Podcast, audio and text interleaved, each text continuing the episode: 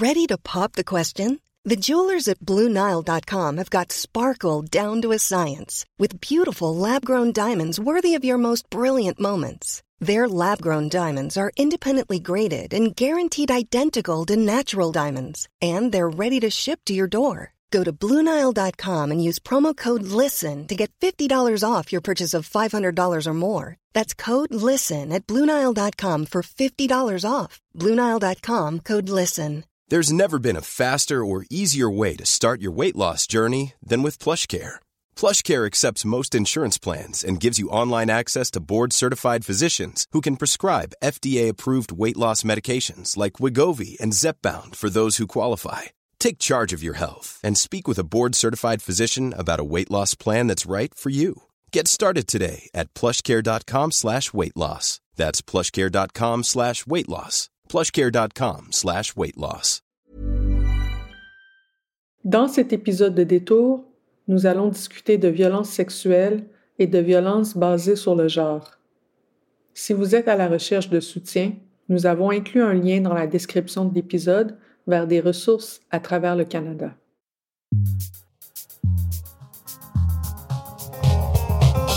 Bonjour, je suis Émilie Nicolas et bienvenue à Détour, le tout premier balado en français de Canadaland. Aujourd'hui, on discute avec Sophie Gagnon, avocate et directrice générale de la clinique juridique Juripop. Allô Sophie? Allô Émilie. Ça va? Ça va toi? Oui, merci d'être à l'émission avec nous aujourd'hui. On fait euh, quelque chose d'un peu euh, différent aujourd'hui. Dans cet épisode, on va vous parler d'un sujet principal. On va, on va l'aborder sous deux angles différents dans chacun de nos segments, mais considérez ça comme une émission spéciale dans le cadre des 12 jours d'action contre la violence faite aux femmes. Bienvenue à Détour, où on décortique les nouvelles en français.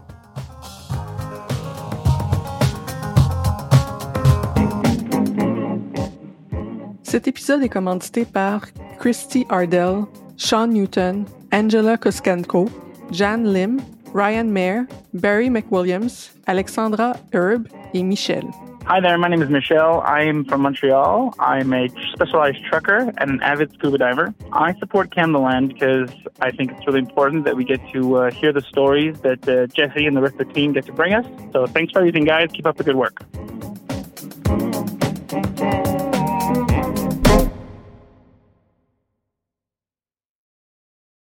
Pour les gens qui connaissent pas ton travail, donc tu es directrice générale de Juripop, qui est un organisme qui offre des services juridiques pour un ensemble de clientèles et qui notamment depuis quelque temps dans des programmes spécialisés pour accompagner les personnes qui sont victimes de violences sexuelles, c'est bien ça?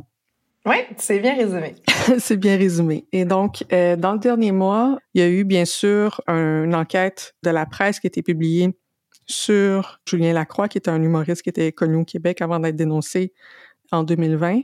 Et ça a suscité tout un ensemble de réactions, bien sûr dans le devoir, euh, à tout le monde en parle aussi, il y a eu des entrevues, ça a relancé tout le débat public sur le mouvement Moi aussi, sur les dénonciations dans, l'espace public.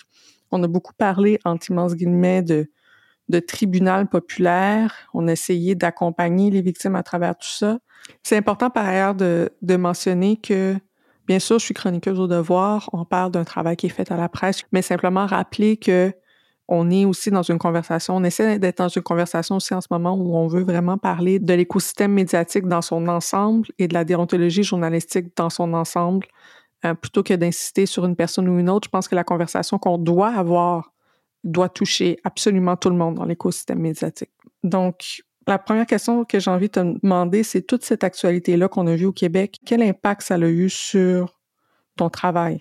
Euh, j'ai envie de répondre euh, en me tournant vers l'interne de Jury Pop. Ouais. Parce que euh, cette actualité-là a vraiment été épuisante à suivre. Quand même le tiers de l'équipe chez Jury Pop dont le travail, c'est d'accompagner directement ou indirectement des personnes qui vivent des violences sexuelles, des violences conjugales ou des violences au travail.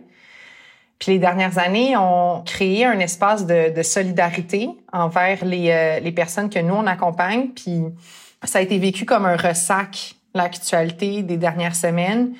Euh, puis c'est difficile de voir un progrès reculer. Je pense que le ressac, c'est vraiment la bonne expression. Fait que ça nous a beaucoup épuisé à l'interne. Pourquoi tu utilises ce, mot-là, ressac? C'est un mot qui est fort. Ben parce que, euh, tu sais, un des mythes puis des stéréotypes concernant les dénonciations de violences à caractère sexuel, c'est que les personnes qui dénoncent mentent. Mm-hmm. On remet beaucoup plus souvent en cause la parole des personnes victimes de violences sexuelles que les victimes d'autres types de crimes. Alors que euh, ce que les statistiques démontrent, c'est que en ce qui concerne les plaintes à la police, je connais pas les statistiques pour les dénonciations publiques, mais les plaintes à la police sont pas moins fondées quand elles concernent des agressions sexuelles que d'autres types de crimes. Alors que c'est cette parole-là qu'on remet le plus souvent en cause. Puis le mouvement m'a aussi, à mon avis, un des acquis ou une des avancées, ben c'est qu'on on a beaucoup sensibilisé la population au fait que à l'importance de croire les personnes qui dénoncent.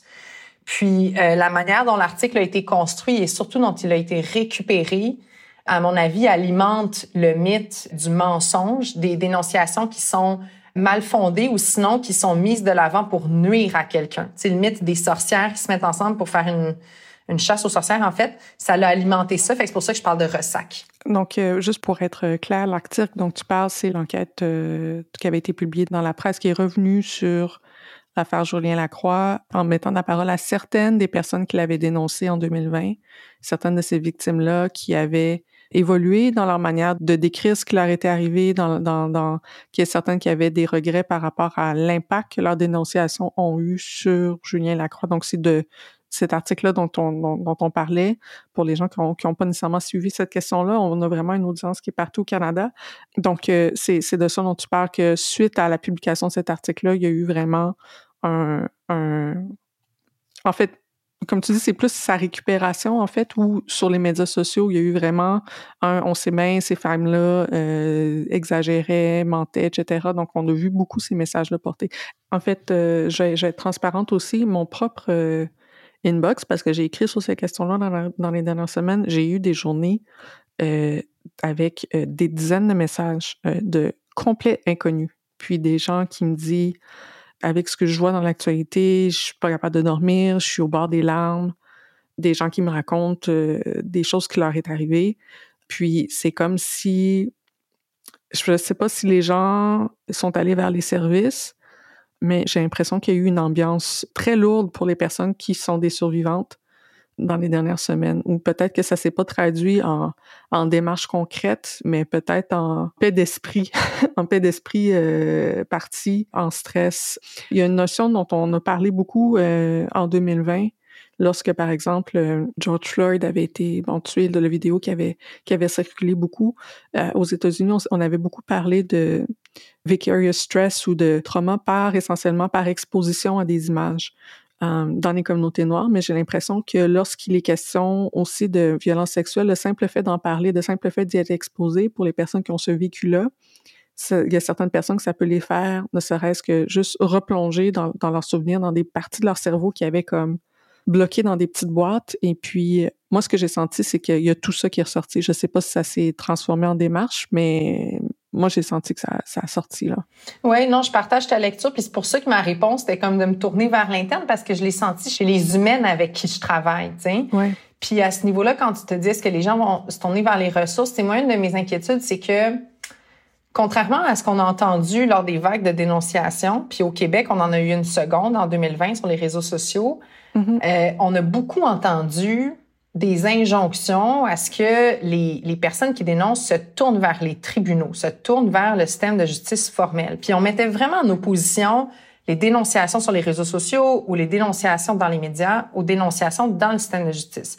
Mais nous, ce qu'on voit dans notre travail chez Juripop, c'est que les personnes qui dénoncent sur les réseaux sociaux ou dénoncent dans les médias le font à titre de dernier recours parce qu'elles ont dénoncé par les voies formelles. Elles sont allées voir leur mm. employeur, elles sont allées voir, elles sont allées porter plainte à la police, sont allées chercher des ressources, puis les, les démarches formelles qu'elles ont entreprises n'ont pas répondu à leurs besoins. Et puis là, dans les dernières années, c'est comme si on testait d'autres voies de passage informelles pour obtenir justice. Puis là où je pense qu'il y a eu une violence dans la couverture médiatique il y a quelques semaines, c'est que c'est comme s'il y avait eu une espèce de confiance collective envers d'autres voies de dénonciation. On se disait, bon, ben, on va peut-être pouvoir obtenir justice par les médias traditionnels ou les réseaux sociaux. Puis là, finalement, whoops, cette autre voie-là dans laquelle on avait placé notre confiance, elle s'effondre ou notre parole est récupérée contre nous, tu sais. Puis ça, c'est épuisant aussi, tu sais, euh, de voir que dans le fond, c'est des personnes qui sont cognées à une énième porte, puis qu'en cognant à la énième porte, ben, ils ont frappé un énième mur.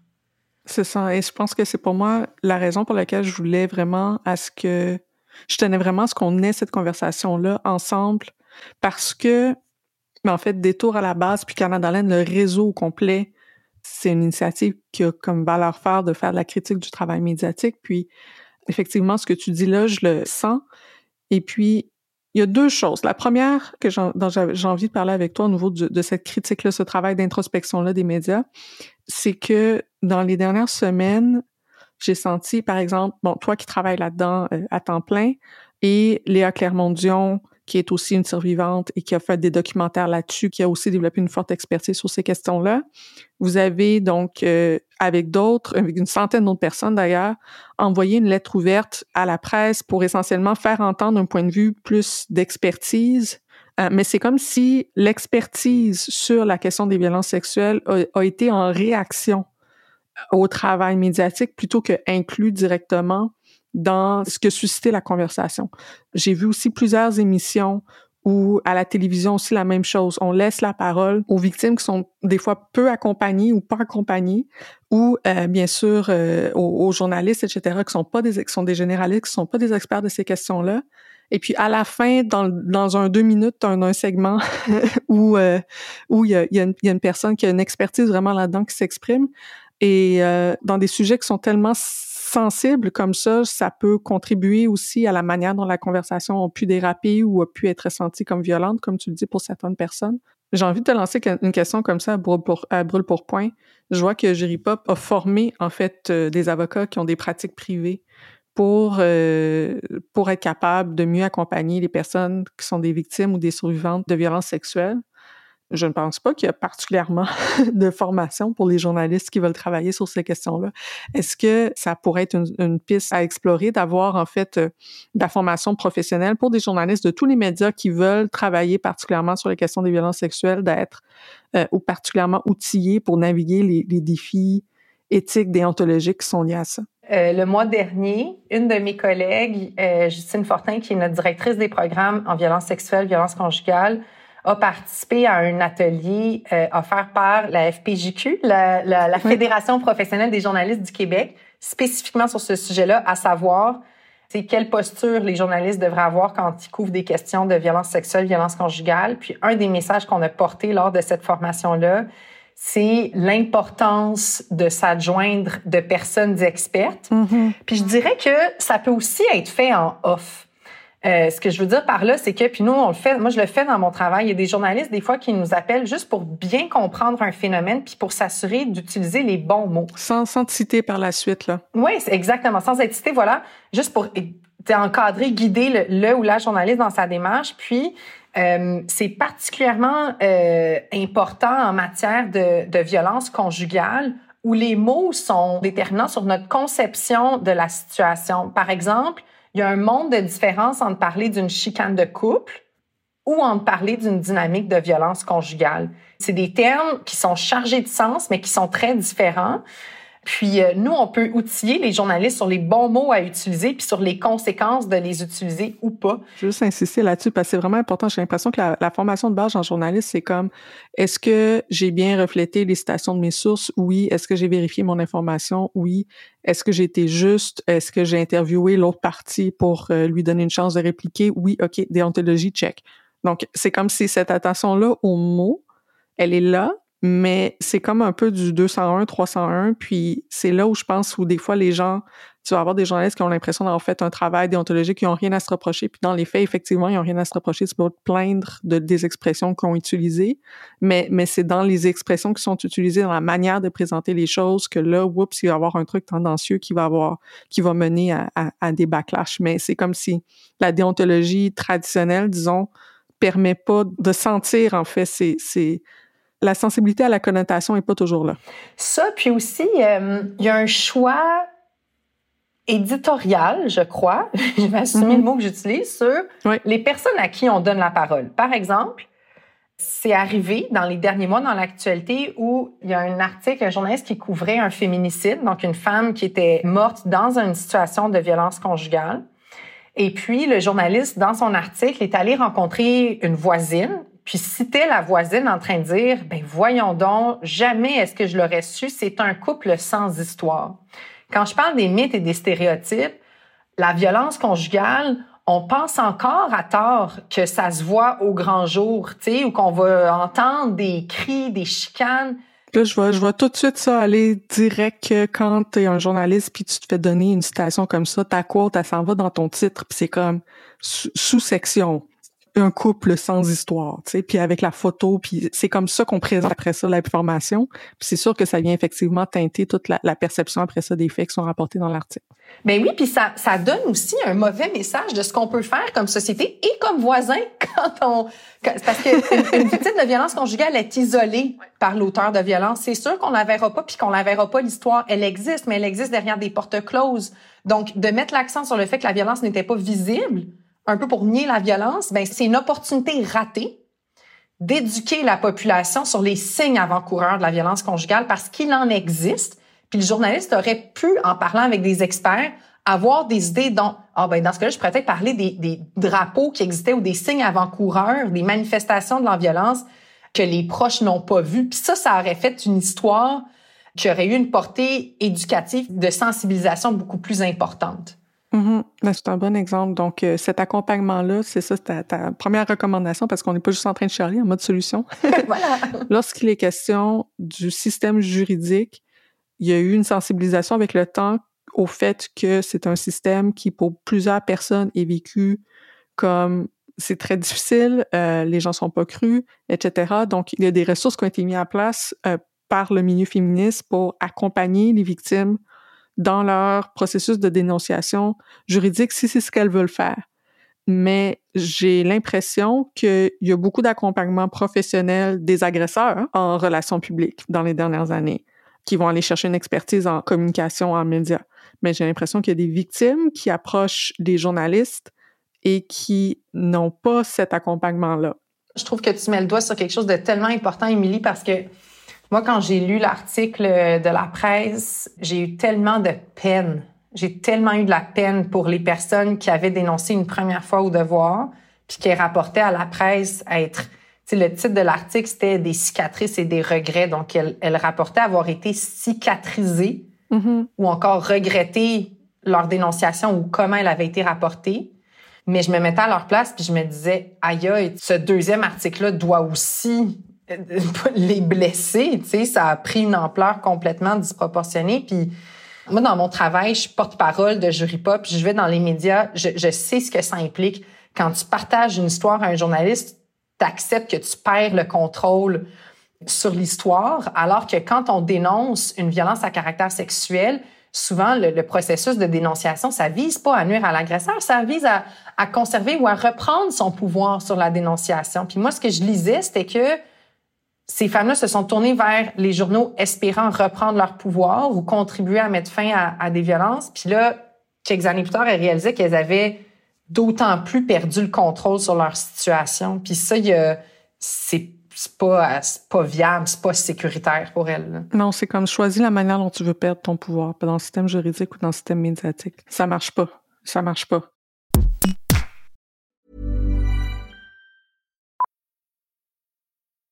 Millions of people have lost weight with personalized plans from Noom, like Evan, who can't stand salads and still lost 50 pounds. Salads, generally, for most people, are the easy button, right? For me, that wasn't an option. I never really was a salad guy. That's just not who I am. But Noom worked for me. Get your personalized plan today at Noom.com. Real Noom user compensated to provide their story. In four weeks, the typical Noom user can expect to lose one to two pounds per week. Individual results may vary.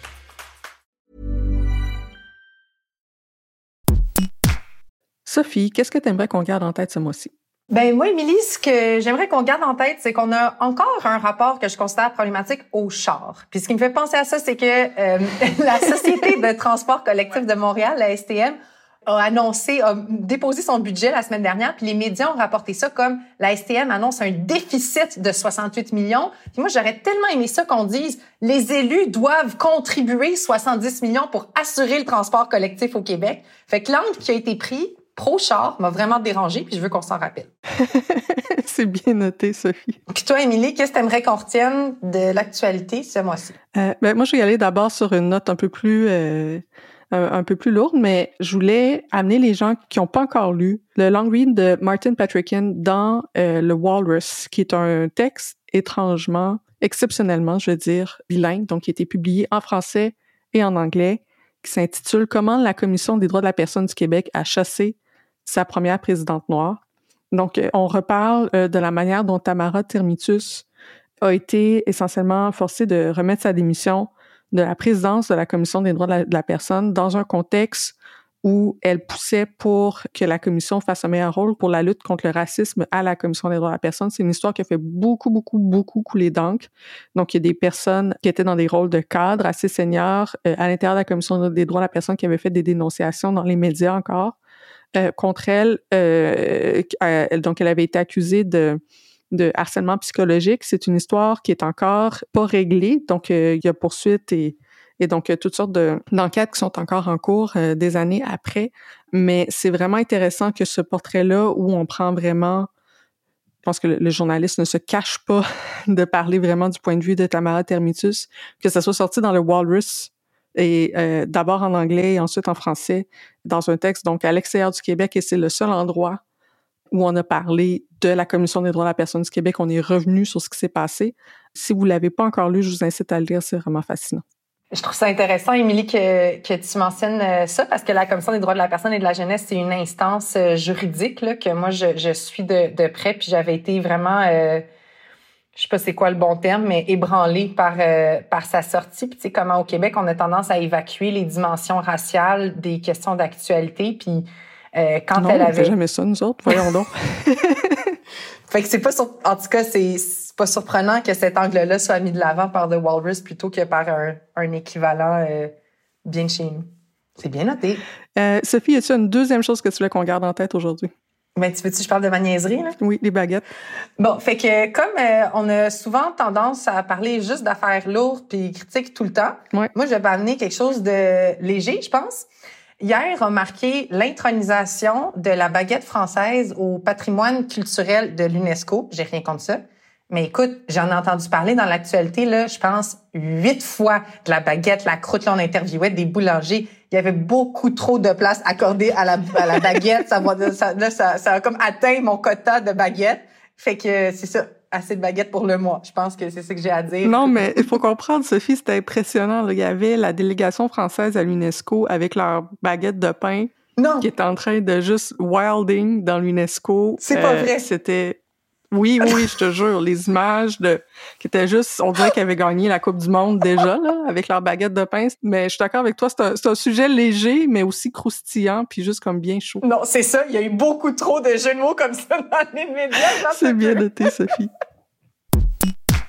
Sophie, dans la première partie de notre discussion, on a plus parlé de ce qui s'est passé essentiellement avec, euh, avec les victimes euh, ou avec les survivantes de violences sexuelles dans, dans les dernières semaines j'avais envie de continuer notre conversation en démystifiant plus ce qui se passe du côté des salles de nouvelles lorsqu'il est question de violence sexuelle, parce que je pense qu'il y a aussi beaucoup encore d'incompréhension de ce niveau-là. Autant il y a beaucoup de frustration des victimes envers l'environnement journalistique, on en a parlé tout à l'heure.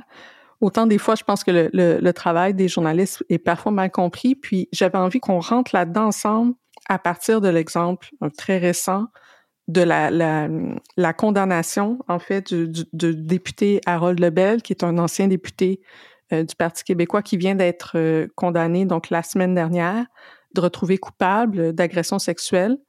Et ça m'a fait penser, en fait, à tous les autres cas, soit d'accusation, soit d'allégation envers les personnes dans le milieu politique en particulier. Et je pense que dans le milieu politique, le mouvement, moi aussi, a été, comment dire, ça a été très difficile de faire tomber des figures du mouvement politique au Canada, même lorsqu'il y a eu des, dénonciations, euh, notamment sur les réseaux sociaux et, autres.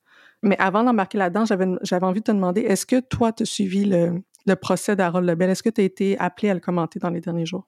moi, si je peux prendre un petit pas de recul, euh, depuis le mouvement, moi aussi, j'aborde toujours avec un peu de méfiance la tendance qu'on a eue à ériger certains dossiers en symboles, en symbole mm-hmm. du mouvement, moi aussi, en symbole du fonctionnement ou non du système de justice.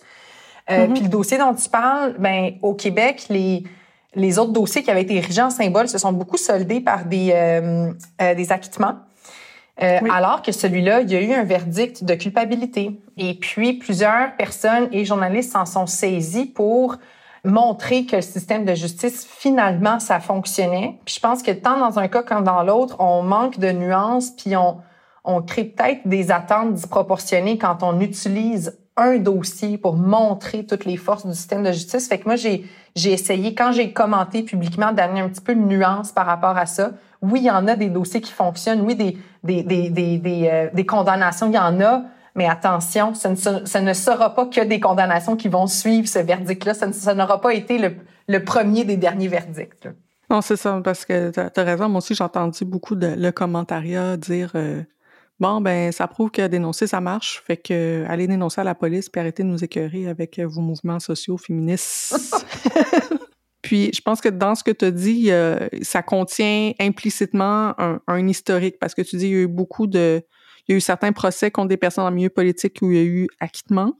Il y a eu aussi des personnes contre qui il y a eu des allégations et puis ça s'est soldé en poursuite en diffamation.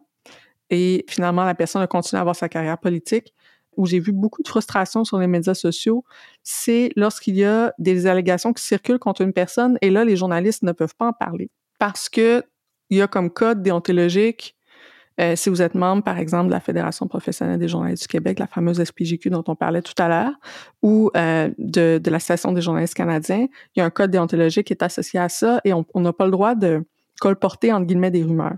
Et lorsqu'il y a des choses qui sont lancées sur les réseaux sociaux jusqu'à preuve du contraire, c'est considéré comme une rumeur. Et là, la seule chose que les journalistes peuvent publier, c'est si la personnalité publique décide de nier les allégations. C'est là, c'est ça qui devient la première nouvelle dont on parle. Donc, on ne parle pas des allégations, on parle du fait que euh, Yves-François Blanchette, pour ne pas le nommer, a nié en 2020 plusieurs allégations. Et là, vous allez trouver des titres comme ça de nouvelles, mais vous n'allez pas voir ce qui circulé sur les médias sociaux parce que ça, c'est de la rumeur et on peut pas colporter des rumeurs.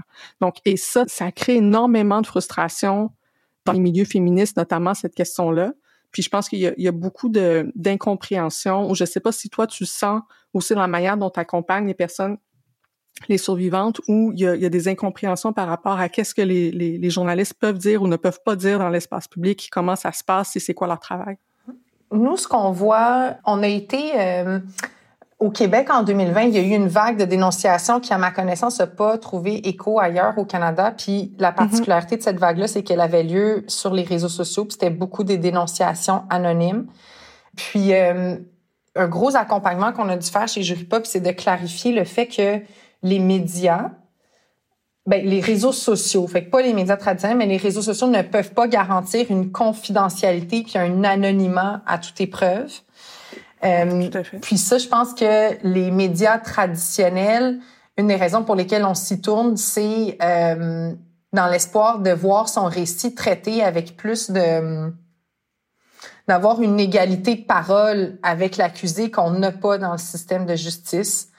Donc, euh, bref, je réponds sans répondre à ta question parce que nous, l'accompagnement qu'on a dû faire, je te dirais, c'est plus par rapport aux médias, aux médias sociaux qu'aux médias traditionnels. Tu sais, il y en a plein qui n'ont pas confiance dans les médias, puis que faut se rappeler que les personnes, quand elles dénoncent, pas pour faire tomber quelqu'un, tu sais, ou très rarement, là, souvent, ce qu'on veut, c'est euh, c'est guérir ou si on veut que ça arrête, on veut plus que ça arrive à d'autres personnes. Puis on se demande, bon, ben comment je dois m'y prendre pour alerter mes pairs des comportements problématiques d'une personne? Puis, je pense que c'est entre autres pour ça qu'on va se tourner vers les, vers les médias, c'est pour que les comportements problématiques soient révélés au grand jour, puis pour, pour éviter que ça se reproduise dans le futur. Arrête-moi si je me trompe, mais j'ai l'impression que lorsque la réputation d'une personne dans l'espace public est un outil, est perçu comme un outil par lequel les comportements peuvent se reproduire c'est parce que la personne a une célébrité, parce que la personne est une vedette, parce que la personne est en situation de pouvoir,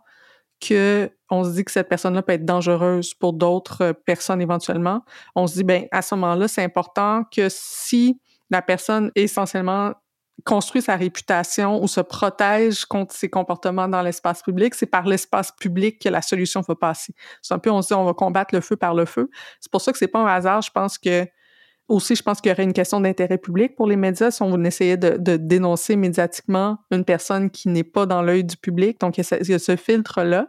Mais je pense aussi que les victimes ne cessaient pas non plus, essaient pas non plus d'amener vers les médias des, dossiers de, personnes qui n'ont pas de, personnalité publique ou, euh, ou du moins c'est un réflexe qui est très peu présent.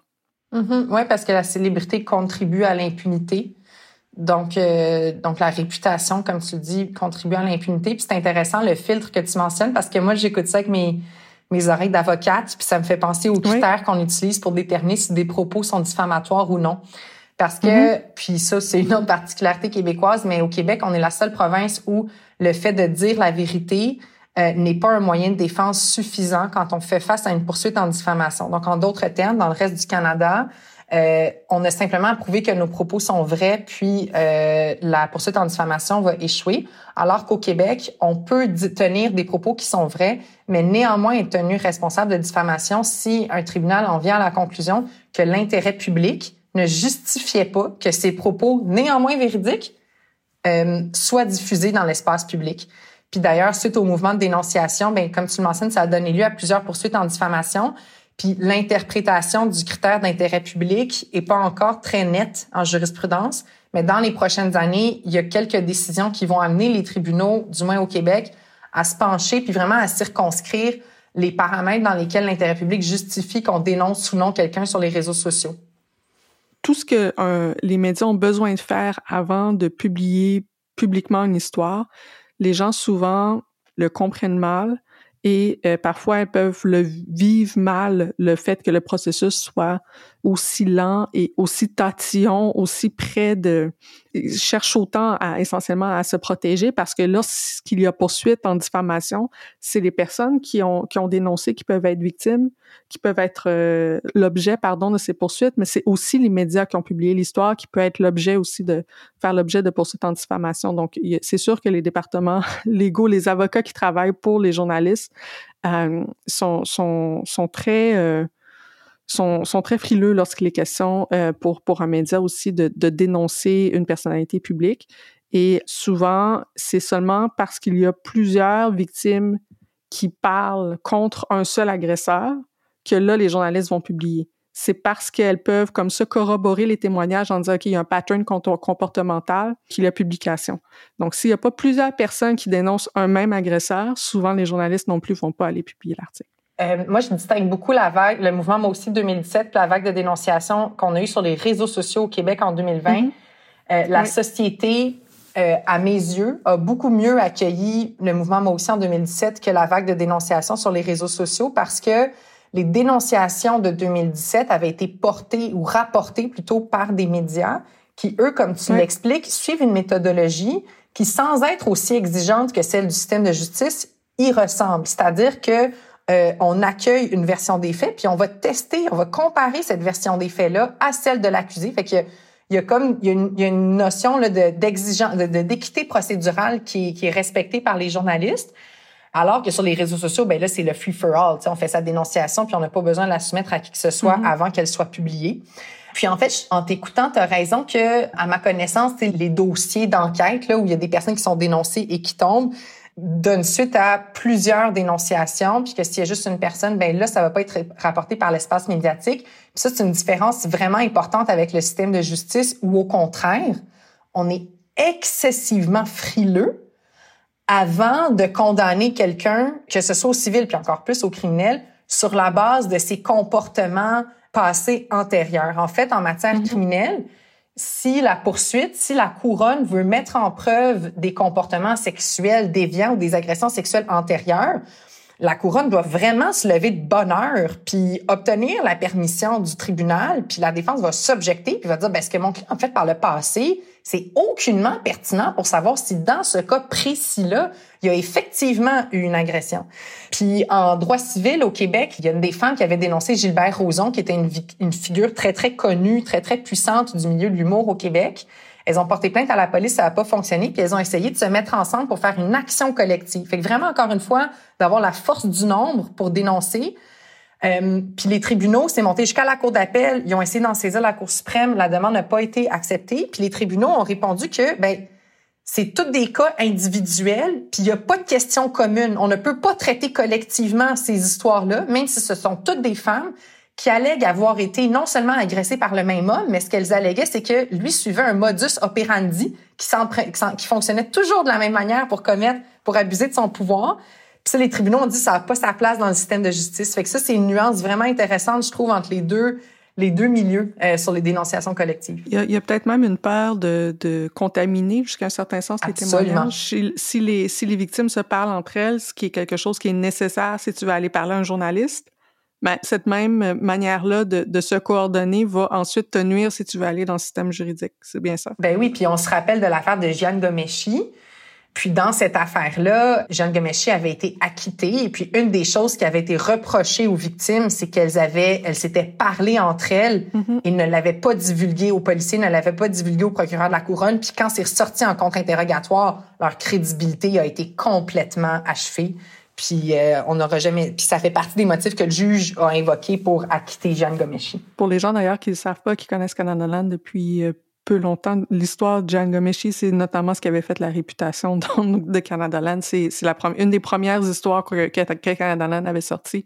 Ça a été probablement une des premières histoires du genre dans le Canada anglais. Puis au Québec, ça a été Éric Salvaille et ensuite euh, Gilbert Rozon en 2017 qui ont été comme les, deux cas, puis ensuite en 2020 sur, sur les médias sociaux toute la conversation qu'on a ensemble, il y a personne ici qui est en train de défendre le système de justice, de défendre les médias. On est juste, je pense que notre volonté cette semaine, c'était vraiment juste de partager, de démystifier en fait, puis de, poser des questions sur le processus. Qu'est-ce qu'on pourrait faire autrement? Je sais pas, j'ai envie de te demander comme mot de la fin, qu'est-ce que tu as envie de dire particulièrement aux survivants, aux survivantes qui nous écoutent? Parce que je pense que ça peut être une conversation qui a été difficile à écouter pour un ensemble de raisons. Qu'est-ce que tu as envie de leur lancer comme message en terminant? Le message que j'ai toujours envie de passer, c'est euh, de souligner l'existence euh, de ressources pour accompagner les personnes, euh, des ressources variées. Il y en a qui sont financées par l'État, il y en a d'autres qui sont des initiatives communautaires. Donc, il existe beaucoup, beaucoup de ressources de personnes qui sont spécialisées puis qui peuvent nous accompagner à naviguer à travers les, les suites d'une dénonciation, les suites d'une agression. Puis nous, ce qu'on voit souvent chez Juripop, c'est que les personnes qui ont l'expérience la plus positive envers le système de justice, c'est pas celles qui ont une condamnation, c'est celles qui sont accompagnées par les bonnes personnes. Euh, Puis en mm. tout cas, au Québec, comme tu le disais, les mouvements féministes se sont organisés depuis les années 80 pour un réseau plus, dont la formalité varie, euh, mais qui permet de faire cet accompagnement-là, puis qui, qui fait vraiment une différence dans la, dans la réparation, puis dans, le, dans la réparation des personnes. Donc, essentiellement, peu importe si les gens dénoncent ou pas, peu importe comment les gens veulent vivre avec ce qui leur est arrivé, c'est mieux de pas le faire seul. Oui, oui, oui, oui. Même si c'est tough d'aller chercher de l'aide, ça vaut souvent la peine.